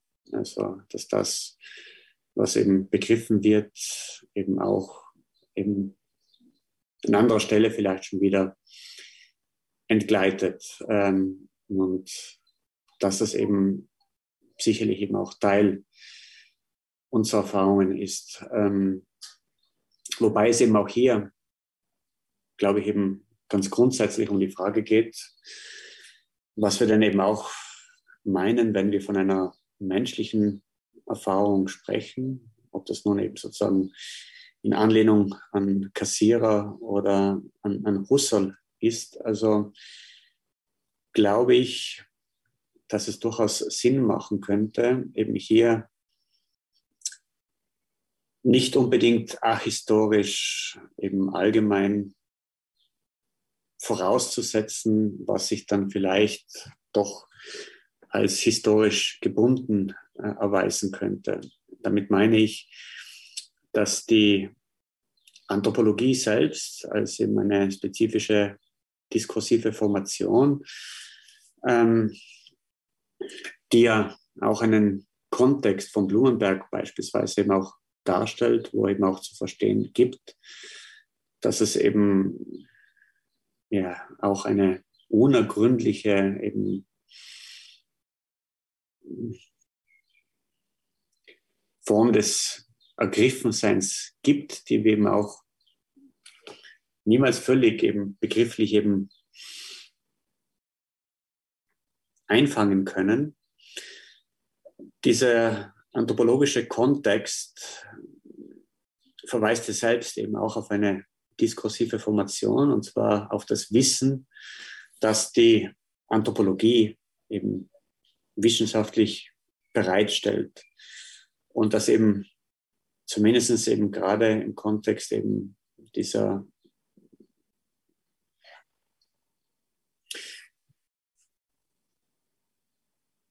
Schwelle vom 19. und zum 20. Jahrhundert immer wieder eben auch von der Hoffnung begleitet wurde. Man könnte sozusagen eben ganz allgemein eben sagen, was dann eben dann das Wesen des Menschen als Menschen sei, so als ob eben der Mensch eben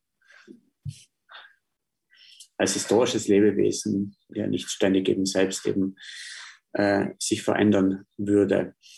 Das erwähne ich eben deshalb, ähm, weil ein, ein Problem sich eben vielleicht gerade dort ergeben könnte, wo wir eben auch die Hoffnung haben, hm, hier zumindest zu gewissen eben anthropologischen Erkenntnissen eben zu kommen. Das heißt, dass wir als Menschen gar nicht anders können, als eben auch zu imaginieren, zu fantasieren, weil wir ja eben zunächst einmal eben auch als begrenzte Lebewesen äh, ja irgendwo eben auch mit eben der Umwelt äh, umgehen müssen und dass sozusagen die Metaphern gewissermaßen eben auch hier äh, ja, fast schon Gedankenprothesen sind, die es für uns erträglicher machen, eben hier mit dieser eben eindrücklichen Umwelt irgendwo doch in Relation zu treten. Ähm, ich bin hier deshalb eben etwas vorsichtig, weil das dann eben auch bedeuten würde, dass wir eben das Wissen, das uns eben sozusagen auch die Anthropologie bereitgestellt hat, eben sozusagen als eine definitive Grundlage nehmen, um eben hier eben zu Erkenntnissen zu kommen, äh, warum gerade wir Menschen vielleicht eben auch als eben als eben so ähnliche Menschen eben immer wieder von Metaphern Gebrauch machen, ohne dabei zu bedenken, dass eben die, diese Anthropologie ja selbst schon sozusagen Teil einer, einer Geschichte eben auch ähm, der, der Metaphern äh, ist. Das heißt, wir können uns zunächst einmal eben gar nicht so einfach eben dieser Paradoxie entwinden, wenn etwa eben auch Nietzsche vom nicht festgestellten Tier-Mensch spricht oder wie es eben auch mit ähm, ähm, dem Menschen zu tun haben als einem Mängelwesen. Ähm, das heißt also, die, die Anthropologie selbst ist eine Form des Wissens, die eben sozusagen eben auch immer wieder von Metaphern Gebrauch macht, aber noch mehr als das eben auch eine historisch eben, eben relativ gebundene Form äh, des Wissens. Also das heißt, dass eben gerade dort, wo man eben glaubte, eben allgemeingültige, eben Letztaussagen eben vom Wesen des Menschen treffen zu können, finden wir eben nicht selten auch relativ diskriminierende, eben bis hin zu rassistischen eben auch Schlussfolgerungen, was denn eben mit jenen Menschen der Fall sei, die eben nicht eben diesem eben so an, gemeingültigen eben Ideal entsprechen.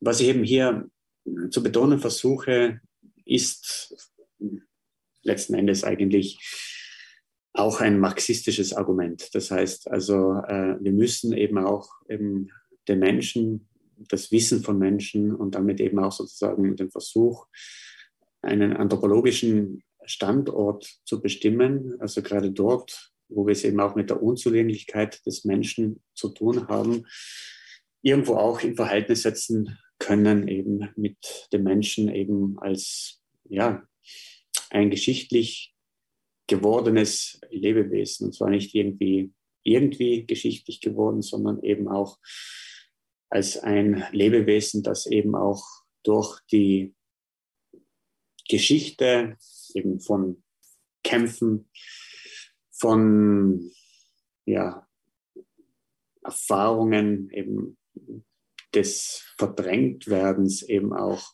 zu dem wurde, was er zumindest für einen gewissen Zeitraum dann eben auch war. Wir müssen also gewissermaßen, glaube ich, in der Lage sein, eben hier eben auch Geschichten eben ähm, mitzudenken ähm, und das bedeutet eben auch, dass eben gerade dort, wo es um die Frage eben der, der Wahrnehmung geht, auch die, die Phänomenologie einer historisch-kritischen Lektüre unterzogen werden sollte. Das wurde beispielsweise, glaube ich, auf eine bislang wirklich eben exzellente Weise von Sarah Ahmed und ihrem Buch eben äh, Queer Phenomenology eben auch gemacht, wo sie eben auch versucht zu zeigen, dass das, was eben auch von, von Husserl in den Blick genommen wird, wenn er sich eben auch mit alltäglichen eben Phänomenen befasst, etwa am Schreibtisch sitzend und sozusagen eben sich mit eben diesen eben basalen Verhältnissen befasst, dass zugleich eben sehr vieles eben verdrängt wird. Das heißt, dass eben sozusagen dieser scheinbar eben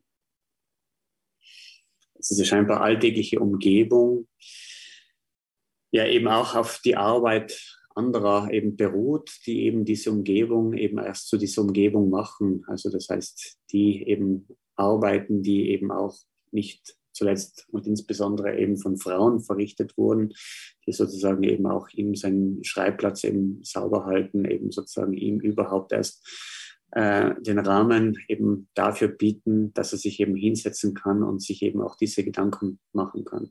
Das ist eben sozusagen, wenn Sie so wollen, ein anderes Beispiel dafür, wie, wie gerade dort, wo man sich eben in hohem Maße eben philosophisch bewusst wird von der Komplexität auch alltäglicher Erfahrungen, dass uns zugleich eben auch etwas anderes vielleicht immer schon eben entgleitet. In, in diesem Sinne ist es eben auch ein, Form, ein Verdrängungsprozess, der eben auch auf die Geschichte eben der Entwertung eben auch eben ähm, einer feminisierten Hausarbeit und so weiter eben verweist. Was ich also eben sagen möchte, ist, ähm, dass es vielleicht gar nicht so sehr darauf ankommt, eben dieses Verhältnis vom Begrifflichen und vom eben metaphorisch Unbegrifflichen eben ein für alle Mal eben anthropologisch grundzulegen, eben damit eben zu bestimmen, sondern doch in einer gewissen Bewegung, zumindest auch in einer gewissen historischen Bewegung zu halten. Ja, das ist ein Themenkomplex, äh, der mich ausgesprochen reizt und der mich auch schon selbst einige Zeit beschäftigt hat. Die, und es ist für mich auch bezeichnend, dass Sie jetzt in Ihren Ausführungen einige der Notizen vorweggenommen haben, die ich mir ähm, im Verlaufe der, der früheren Diskussion gemacht habe. Ähm, dieser ganze Diskurs oder vielleicht sollte man besser sagen, das diskursive Spannungsfeld, das zwischen der äh, philosophischen Anthropologie auf der einen Seite und der Metaphorologie auf der anderen Seite eben besteht, ähm, ist ins, insbesondere deshalb interessant, weil es ja ganz konkrete anthropologische Einflüsse gibt in, im Werk von Hans Blumenberg. Ähm, also er argumentiert stellenweise ja auch dezidiert vor einem anthropologischen Hintergrund. Und ich denke, dass da ähm, der Hinweis, der, den Alexander schon gegeben hat mit Kassierers tropologischen Denken, ganz zu Recht auf den von ähm, Arnold Gehlen stammenden Begriff des Mängelwesens bezogen wurde. Ich denke, dass der Begriff des Mängelwesens noch einmal passender ist, nicht nur weil Blumenberg ihn explizit reflektiert, sondern auch, weil Gehlen diesen ja unter anderem in Bezug bringt, ausführlich zu seinen Analysen der Sprache.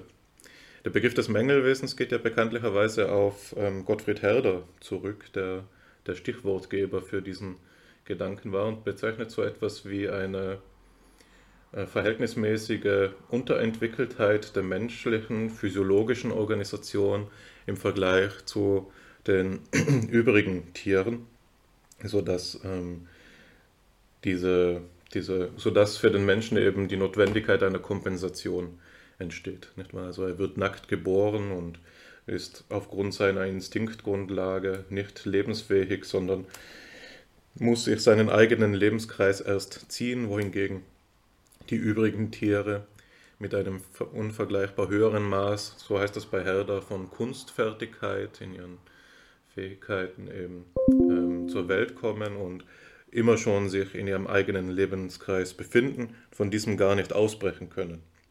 Und die Mittel und Wege, wie der Mensch nun seine Mängel kompensiert, sind natürlich mannigfaltig. aber die wichtige anthropologische Grundintuition ist, dass dieses, diese physiologische Unterentwickeltheit auf eine, das ist wieder ein Ausdruck von Herder, grundsätzlich andere Ausrichtung aller seiner Kräfte verweist.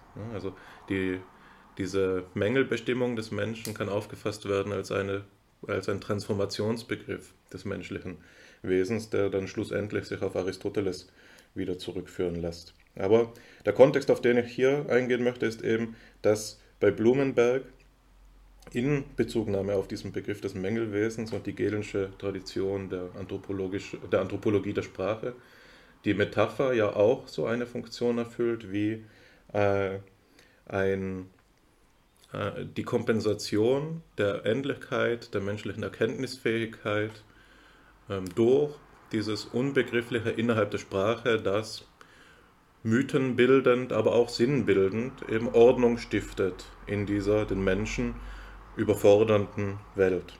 Also die Metapher erfüllt in dieser Betrachtungsrichtung, äh, füllt in dieser Betrachtungsrichtung eine vergleichbare Systemstelle im Denken Blumenbergs aus wie die Institution bei Arnold Gehlen. Sie, sie schafft Ordnung und äh, kompensiert hier einen Mangel und äh, setzt somit dann natürlich auch vermutlich die Bedingungen, um weiterführende Erkenntnisprozesse allererst zu ermöglichen. Und der zweite Kontext, auf den ich in diesem äh, Zusammenhang zu sprechen kommen möchte, ist, dass Sie, Herr Oberbandacher, ja schon mit Recht darauf verwiesen haben, dass es eben nicht so einfach ist. Man kann jetzt nicht hergehen und sagen, wir erweitern die philosophische Anthropologie durch den Begriff der Metaphorologie und das würde sich einfügen wie ein zusätzlicher Baustein im großen Gesamtgebäude dieser Anthropologie. Es ist ja vielmehr so, dass das Ganze dadurch auch entsichert wird, jetzt äh, auf der Ebene des Theoriebauens, wenn man so möchte. Und die Herausforderung, auf die Sie da zu sprechen gekommen sind, ist die der Historizität des Menschenwesens. Dass diese Wesensdefinition des Menschen, auf die die philosophische Anthropologie durchaus auch auf, aus ist ähm, und für die sie sich manchmal der Metaphern bedient, ja gerade so eine Grenzziehung ist, wie sie sie durch ihre Metaphorologie der Grenzziehungsprozesse, wenn ich das so wiedergeben darf, ähm, fraglich werden lassen wollen. Und in diesem Zusammenhang ist mir der Verweis auf einen anderen der drei klassischen Namen der philosophischen Anthropologie wichtig, nämlich Helmut Plessner. Helmut Plessner hat ähm, einen Begriff geschrieben, in dem, äh, einen Aufsatz geschrieben, in dem er einen Begriff prägt, in dem verschiedene der Argumentationsstränge konvergieren, die jetzt angesprochen wurden. Und das ist sein Aufsatz über den Begriff ähm, Homo absconditus, der verborgene Mensch.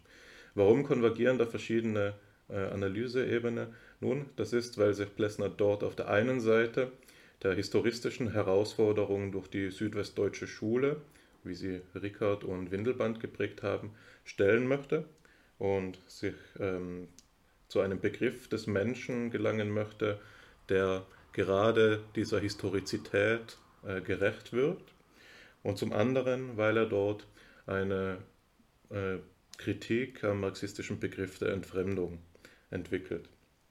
Im Begriff Homo absconditus soll jetzt etwas zum Ausdruck kommen, das für die plessnerianische philosophische Anthropologie ähm, kennzeichnend ist, nämlich dass der Begriff des Menschen, wenngleich er unverkennbarerweise eine Kulturerrungenschaft des Abendlandes ist, insofern er in der Philosophie des Aristoteles eben angelegt wurde, seine eigentliche Klimax dadurch erreicht, dass er diese Privilegierung des eigenen Standpunktes aufgibt. Plessner sagt, der Begriff des Menschen findet seine Vervollkommnung, ja, so sage ich es jetzt einmal, in seiner eigenen Relativierung.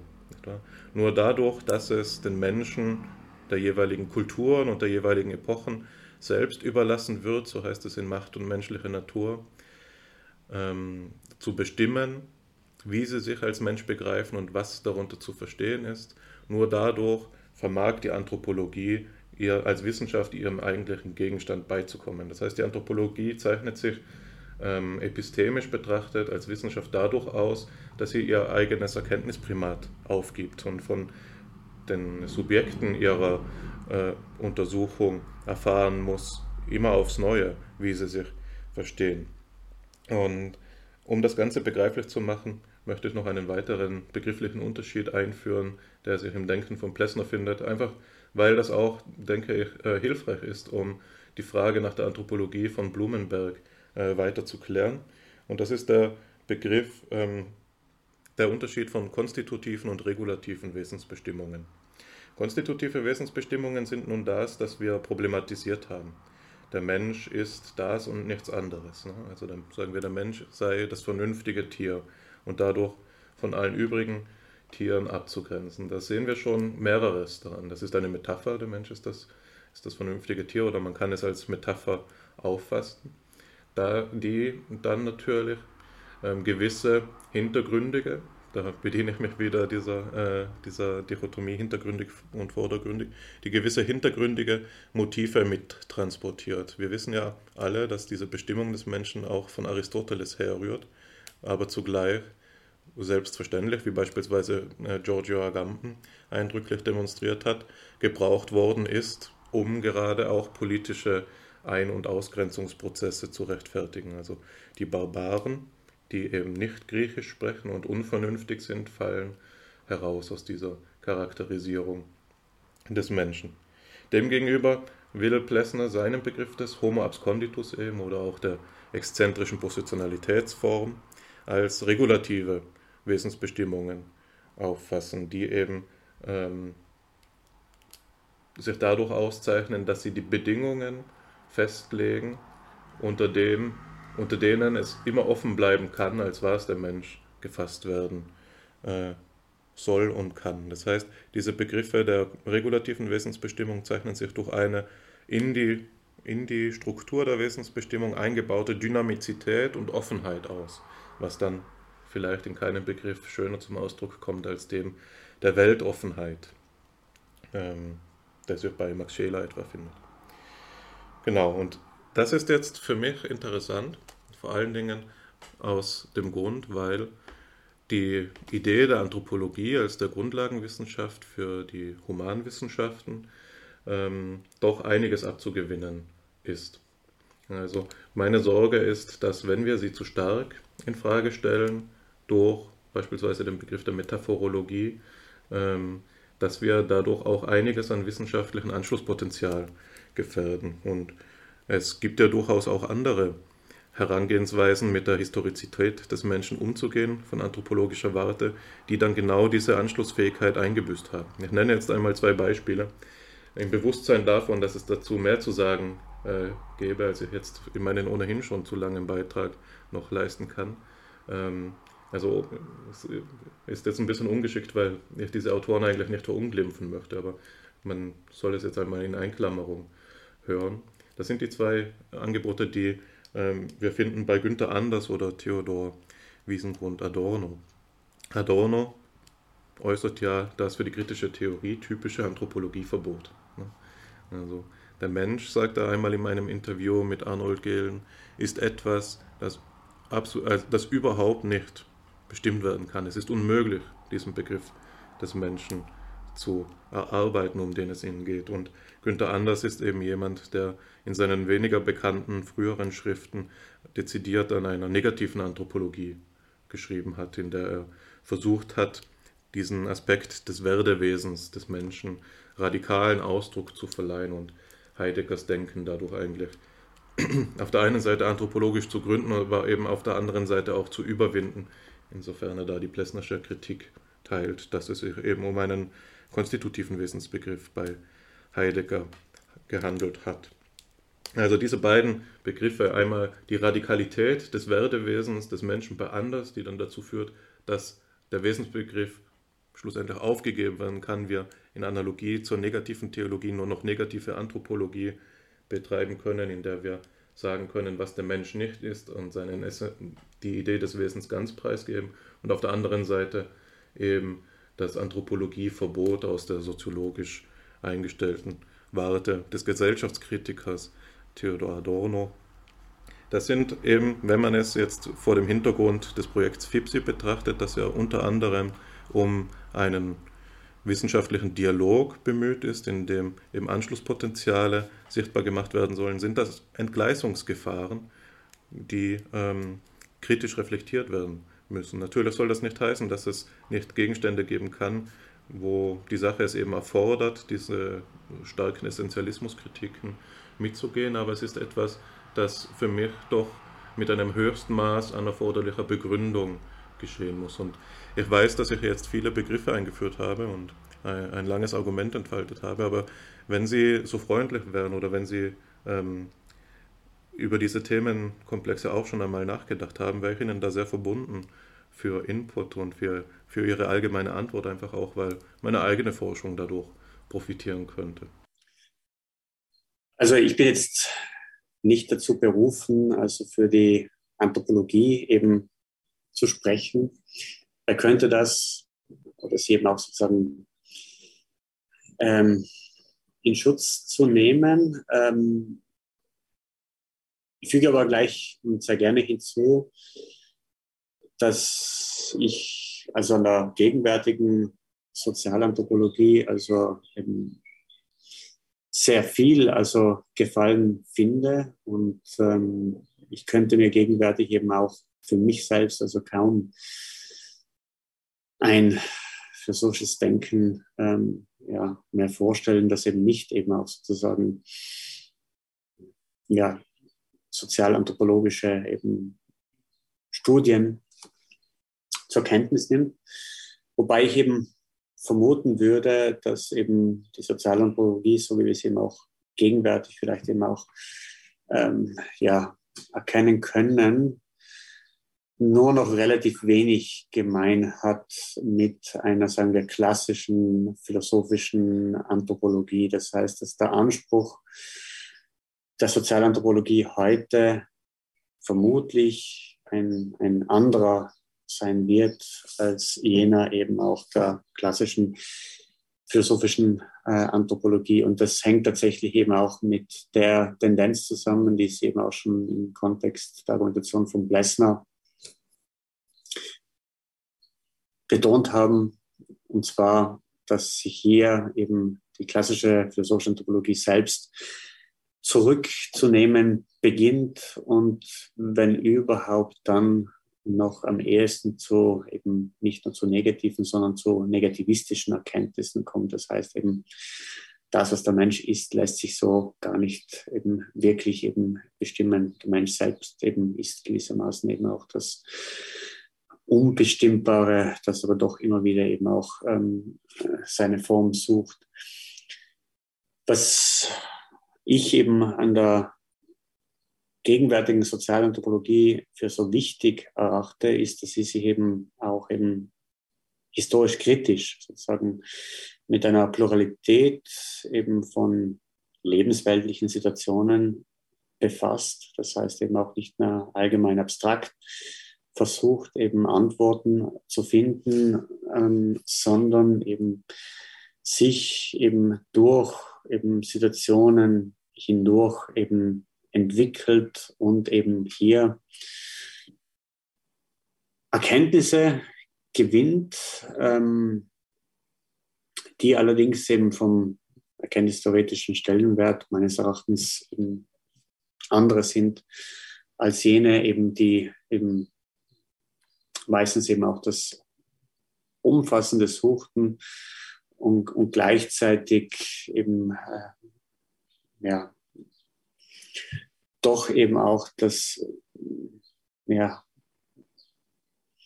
sehr spezifische eigentlich nicht selten eben auch in einer relativ diskriminierenden Sprache eben auch zum Ausdruck brachten. Das heißt eben der Begriff der Mensch war eben auch in erster Linie ein, ein Begriff, der eben sich eben hervorragend gegen andere in Stellung bringen ließ, wenn er eben auch mit normativer Bedeutung versehen wurde. Und das wäre eben, glaube ich, eben etwas, was eben auch die Sozialanthropologie heute eben konsequent eben nicht macht oder nicht zu machen versucht.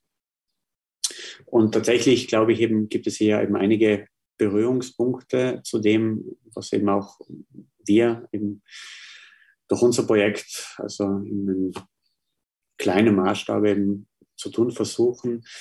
Das heißt, also warum ich eben auch eben sehr vorsichtig bin, wenn es eben um, um klassische anthropologische Positionen geht, hängt tatsächlich eben damit zusammen, dass man dann eben auch relativ schnell eben rechtfertigen könnte, dass der Mensch eben gar nicht anders kann, als eben ja sich selbst eben als begrenztes Lebewesen eben mit anderen Menschen äh, so zu gruppieren, äh, dass es dann einfach sozusagen metaphorisch gerechtfertigt erscheint, wenn eben das Ganze eben als Club-Zusammenhang imaginiert wird, ähm, weil das sozusagen einfach seinem als menschlichen Grundbedürfnis entspricht, eben ähm, sich mit anderen zusammenzufinden, und sich sozusagen eben relativ exklusiv äh, zu organisieren. Ich denke, Teile dieser Argumentation werden beispielsweise eben auch bei Sloterdijk eben äh, erkennbar, wenn er sich eben auch sehr kritisch eben mit Europa als Projekt eben befasst und damit auch immer wieder aber so anthropologische eben Formeln äh, ja, verwendet, die zumeist eben auch mit eben Metaphern versehen werden. Das heißt, dass ihm, dass dem Menschen eben seinem Verständnis nach eben dieser äh, Mantel namens Europa eben eine Nummer zu groß erscheint, dass er sich eben sozusagen in das Ganze gar nicht so eingewöhnen kann und dass er sozusagen eigentlich dann irgendwie äh, diese nationale Gefühlshaushalt eigentlich doch um einige Grad wärmer erscheint, sodass es dann einfach eben gerechtfertigt ist, wiederum zu sagen, ja, also es ist halt einfach mal so, dass sich eben die Menschen nach eben, ja, nach nationalen Rückzugsorten angesichts eben einer äh, so komplex verlaufenden Globalisierung sehnen. Das heißt, es ist mit ein Grund, warum ich eben sehr vorsichtig bin, also wenn es eben um eine anthropologische Standortbestimmung geht, weil es tatsächlich eben auch zur Folge haben könnte, dass man dann eben sehr schnell eben den Gebrauch bestimmter Metaphern eben rechtfertigt, indem man eben auch argumentiert, ja, es entspricht ja sozusagen einem gewissen anthropologischen Bedürfnis des Menschen, eben ähm, eine Position in der Welt zu markieren, indem eben Metaphern eben auch exklusiv gegen andere in Stellung gebracht werden. Ähm, in diesem Sinne eben habe ich eben nicht zufällig eben auch Marx äh, erwähnt.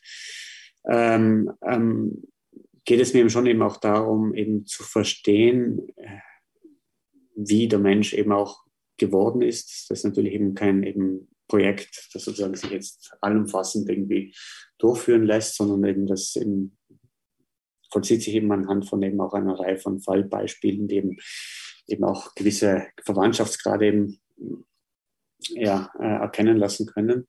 Aber wo es eben auch darum geht, eben diese, diese Geschichte der wiederholten Grenzziehungen eben, eben auch konsequent zu denaturalisieren, zu deessentialisieren, um sie eben auch sozusagen in ihrer Gewordenheit, in ihrer jeweiligen Kontingenz eben begreifen äh, zu können. Auch das ist eine Form der, der Erkenntnis. Ähm, das ist natürlich eben eine, eine Form der Erkenntnis, die eben nicht eben einen einfachen Standpunkt zulässt, der eben von sich behauptet, ihm eben irgendwo eben außerweltlich jenseitig zu sein, um eben von dort irgendwie normative Schlussfolgerungen zu erleben, sondern es handelt sich wirklich um eine Form der ja,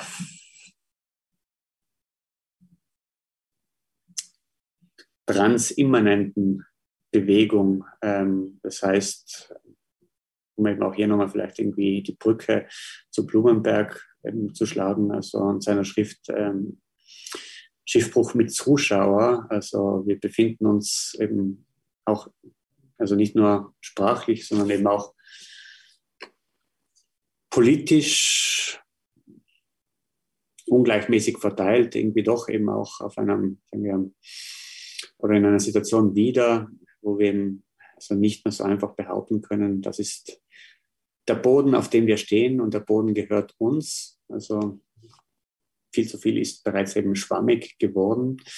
Wir müssen sozusagen bruchstückhaft mit dem umgehen lernen, was da um uns herumtreibt und das eben zusammenzimmern. Wir müssen allerdings eben auch erkennen, ähm, dass wir uns nicht eben alle in derselben Lage befinden. Das heißt, für einige Menschen ist sozusagen die, Leid, die Lage eben um Welten, ich zitiere jetzt Marx, also denken Sie hier Anführungszeichen hinzu, also beschissener als für uns selbst. Äh, das heißt, wir müssen eben auch sozusagen in diesen Zusammenhängen, wo wir eben auch eben uns zurechtzufinden versuchen, eben auch mitdenken, dass wir es eben auch mit ungleichmäßigen Verteilungen eben von eben, äh, ähm, Rechten, Vorrechten, Ansprüchen zu tun haben. Das heißt eben, dass manche von uns eben sozusagen irgendwie auch eben, ähm, glauben, eben, eben, dass eben sozusagen diese Boote eben unsere Boote sind äh, und die anderen sozusagen sollen schauen, wie sie selbst zurechtkommen. Das heißt, also es gibt eben auch eben in dieser Situation ähm, des Dahintreibens eben auch Formen der eklatanten und extremen Ungleichheit eben auch eben äh, mitbedacht werden müssen und die eben auch sozusagen eine, eine historische äh, Dimension haben. Das ist eben kurz zusammengefasst eben auch der Grund, warum ich eben sehr vorsichtig bin, eben sozusagen mit, der, eben mit einigen Argumenten der, der klassischen äh, Anthropologie, zumindest dort, wo sie eben die klassische Anthropologie eben immer noch versucht hat, eben eine, eben eine normative eben Grundlage äh, zu bilden, selbst wenn sie eben, eben sozusagen eben das Wesen des Menschen eben nur noch eben sozusagen negativ eben zum Ausdruck gebracht hat. Der Mensch ist eben das nicht. Eben, da finde ich eben die gegenwärtige Sozialanthropologie um einiges eben geläuterter und damit eben auch sozusagen gerade äh, für die philosophische Erkenntnis ähm, gewinnbringender. Das Motiv, das ich in diesem Denken erkenne, ist Rücksichtnahme und Vorsicht, ähm, eine Bemühung um die Aufklärung von gewaltsamen Denken und Sprechen, das eben unter Umständen auch aus Naivität resultieren kann, die ähm, Reichweite des metaphorischen Denkens zu unterschätzen. Ich glaube, dass die äh, Art und Weise, diese Argumente zu entwickeln, wesentlich dadurch gekennzeichnet ist, Vorsicht äh, walten zu lassen gegenüber ähm, diesem Standpunkt jenseits der Geschichte, den Sie gerade äh, charakterisiert haben, den Anspruch zu äußern, als seien die Dinge, die sich im beständigen Wandel befinden und die nur vermeintlich äh, Gewissheit ähm, zuließen, dass die von der ähm, sozialanthropologisch informierten Perspektive aus eben nicht mit diesem selben Anspruch versehen werden können. Und das ist also gleichzeitig eine Zeitdiagnose wie eine philosophische Stellungnahme. Es geht darum, die postmoderne Zeit zu verstehen und ihr gerecht zu werden. Ähm, die Ambiguitäten, die sich da in diesen metaphorischen Sinnräumen eröffnen, zu ähm, zu adressieren, wenn man sie auch nicht begreifen kann, um auf das ähm, zurückzukommen, worüber wir vorhin gesprochen haben. Das scheint eine philosophische Denkweise zu sein, die in ihrer Offenheit für, äh, für die Vielfalt des menschlichen Lebens und des sozialen Umgangs im Allgemeinen mh, mm, hilft in den Zeiten, die heutzutage so ähm, so wenig dadurch ausgezeichnet sind, dass es Kontinuität gibt, sondern eine beständige Revolution in vielerlei Hinsicht und ein beständiger Umbruch eigentlich vorliegt. Durch diese Dynamisierung des Denkens, durch diese Flexibilität wa wahrscheinlich auch es leichter macht, ähm, nicht übertölpelt zu werden, weil man sich auf Präsuppositionen einlässt. Das ist das, was ich ähm, aus diesen Gedanken mitnehme. Es ist ein eine Vorsicht da gegenüber sich unüberprüfte Vorannahmen, äh, sich unüberprüfter Vorannahmen schuldig zu machen und äh, auf diesem Grund eine Perspektive zu gewinnen, die es gestattet, die Vielfalt an, ähm, an Denkbarem und an sozialer, geschichtlicher Realität zu integrieren. Hm, ich glaube, äh, dass es sinnvoll ist, wenn ich Sie, nachdem ich gleich die heutige Episode kurz zusammengefasst habe, noch einmal die Gelegenheit gebe, dazu Stellung zu nehmen, denn unter Umständen habe ich das ganz falsch zusammengefasst ähm, oder dargestellt. Äh, da will ich Ihnen gerne das letzte Wort als unser Ehrengast äh, überlassen. Jedenfalls haben wir uns heute mit Metaphern und Metaphorologie auseinandergesetzt. Ähm, unser Gast Andreas Oberbrantacher hat uns die Gelegenheit gegeben, äh, einen Einblick in sein Denken und seine Reflexion beziehungsweise das seines Teams im Projekt über die ähm, politische Bedeutung und ähm, soziale Bedeutung von ähm, politischer Gewalt durch Grenzziehung im Zusammenhang mit äh, Metaphern nachzuvollziehen. Dabei sind wir in unserer äh, Debatte sehr philosophisch auf den Begriff der Metapher überhaupt eingegangen, wobei wir uns kontinuierlich in einer Art Horizontverschmelzung darauf eingelassen haben, den, den Impetus, den beispielsweise ich mitgebracht habe, ähm, die Metapher begreifen zu wollen, doch auch äh, beiseite zu lassen, um der Ambiguität, der, die dem metaphorischen Selbst innewohnt, äh, Raum zu geben.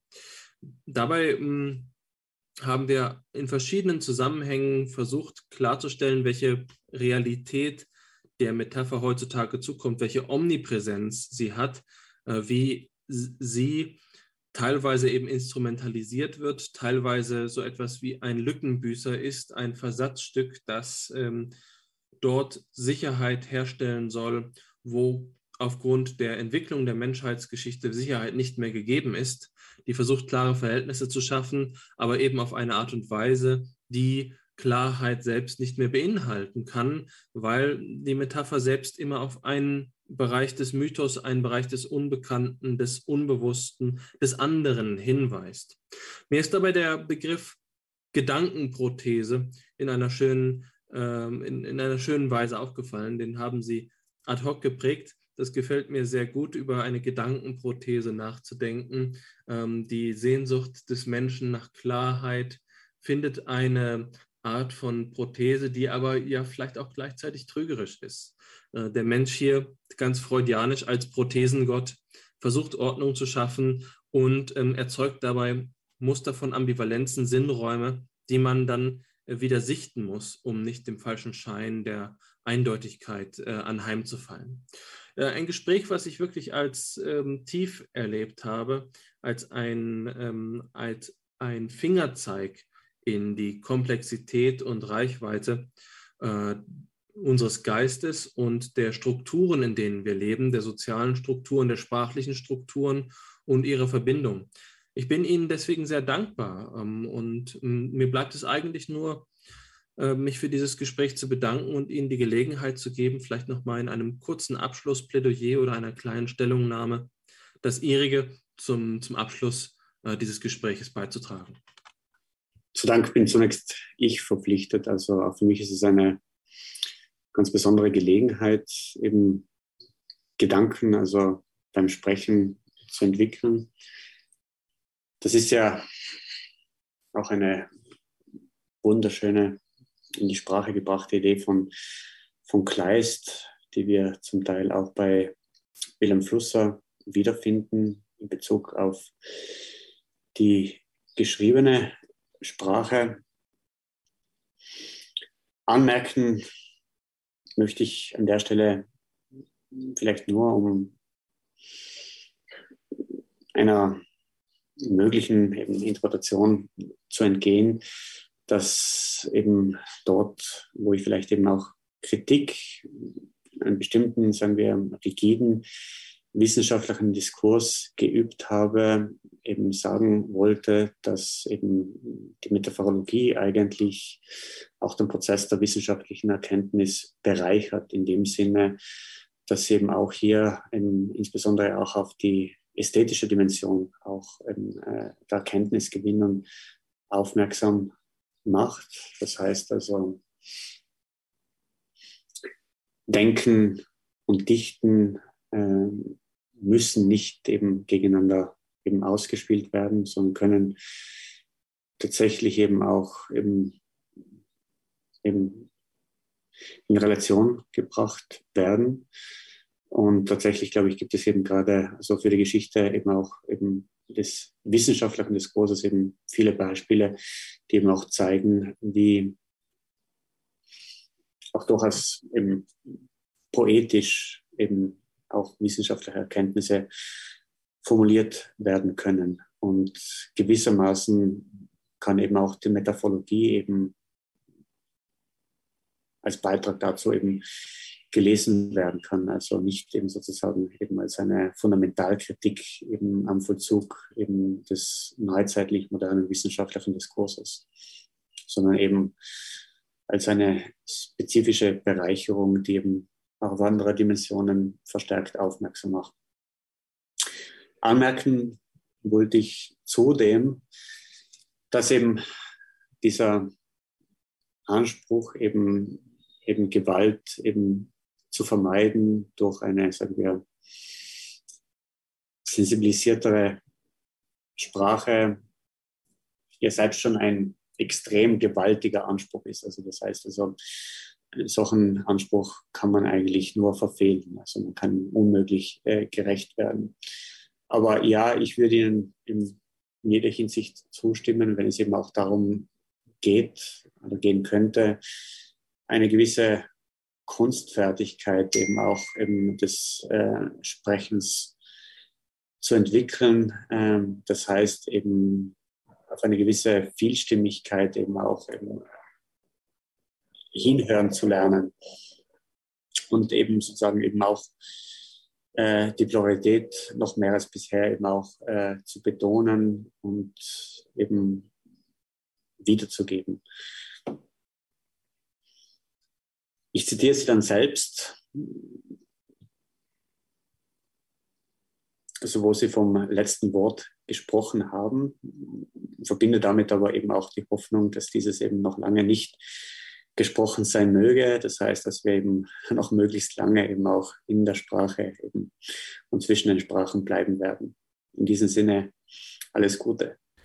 Ja, auch von meiner Seite noch kurz, ganz zum Abschluss, herzlichen Dank, dass Sie da waren. Es war für mich, wie eingangs gesagt, eine ganz besondere Gelegenheit, jetzt hier als meinen Lehrer von ehemals wieder äh, einmal sprechen zu dürfen. Da haben sich ganz viele, ja, wie, wie soll man es beschreiben, viele Fransen meines eigenen Denkens eben, haben wieder zusammengefunden. Ich habe gesehen, woher ich da komme. Das ist insofern eine sehr schöne Erfahrung gewesen und ich kann, mich, äh, kann, kann das nur erwidern, dass es sehr schön wäre, das Gespräch an anderer Stelle wieder aufzugreifen. Sie sind selbstverständlich wieder jederzeit eingeladen bei FIPSI. Da können wir uns einfach noch einmal verständigen und auch mit diesem ja, demütigen Abschlusswort, ähm, das möchte ich noch einmal unterstreichen. Sie haben gesagt, dass das Unterfangen, die Sensibilität der Sprache ähm, vollends zu realisieren, zum Scheitern verurteilt ist. Und das erinnert mich an etwas, das ich auch von Ihnen kenne. Insofern macht es einen runden Abschluss, nämlich äh, Levinas äh, Reflexion auf Dostojewskis Auffassung der Verantwortung, wo es immer heißt, dass die Verantwortung in dem Maß steigt, wie man sich ihr stellt und dass dementsprechend die Schuldigsten die guten Menschen sind, weil sie die Verantwortung annehmen wollen, an der sie sich aber immer nur übernehmen können. Also insofern nochmals herzlichen Dank an Sie, herzlichen Dank an dich, Alexander, dass du es wieder einmal mit mir angegangen bist und auch vielen Dank an die Zuhörer und Zuhörerinnen. Danke, dass Sie einschalten.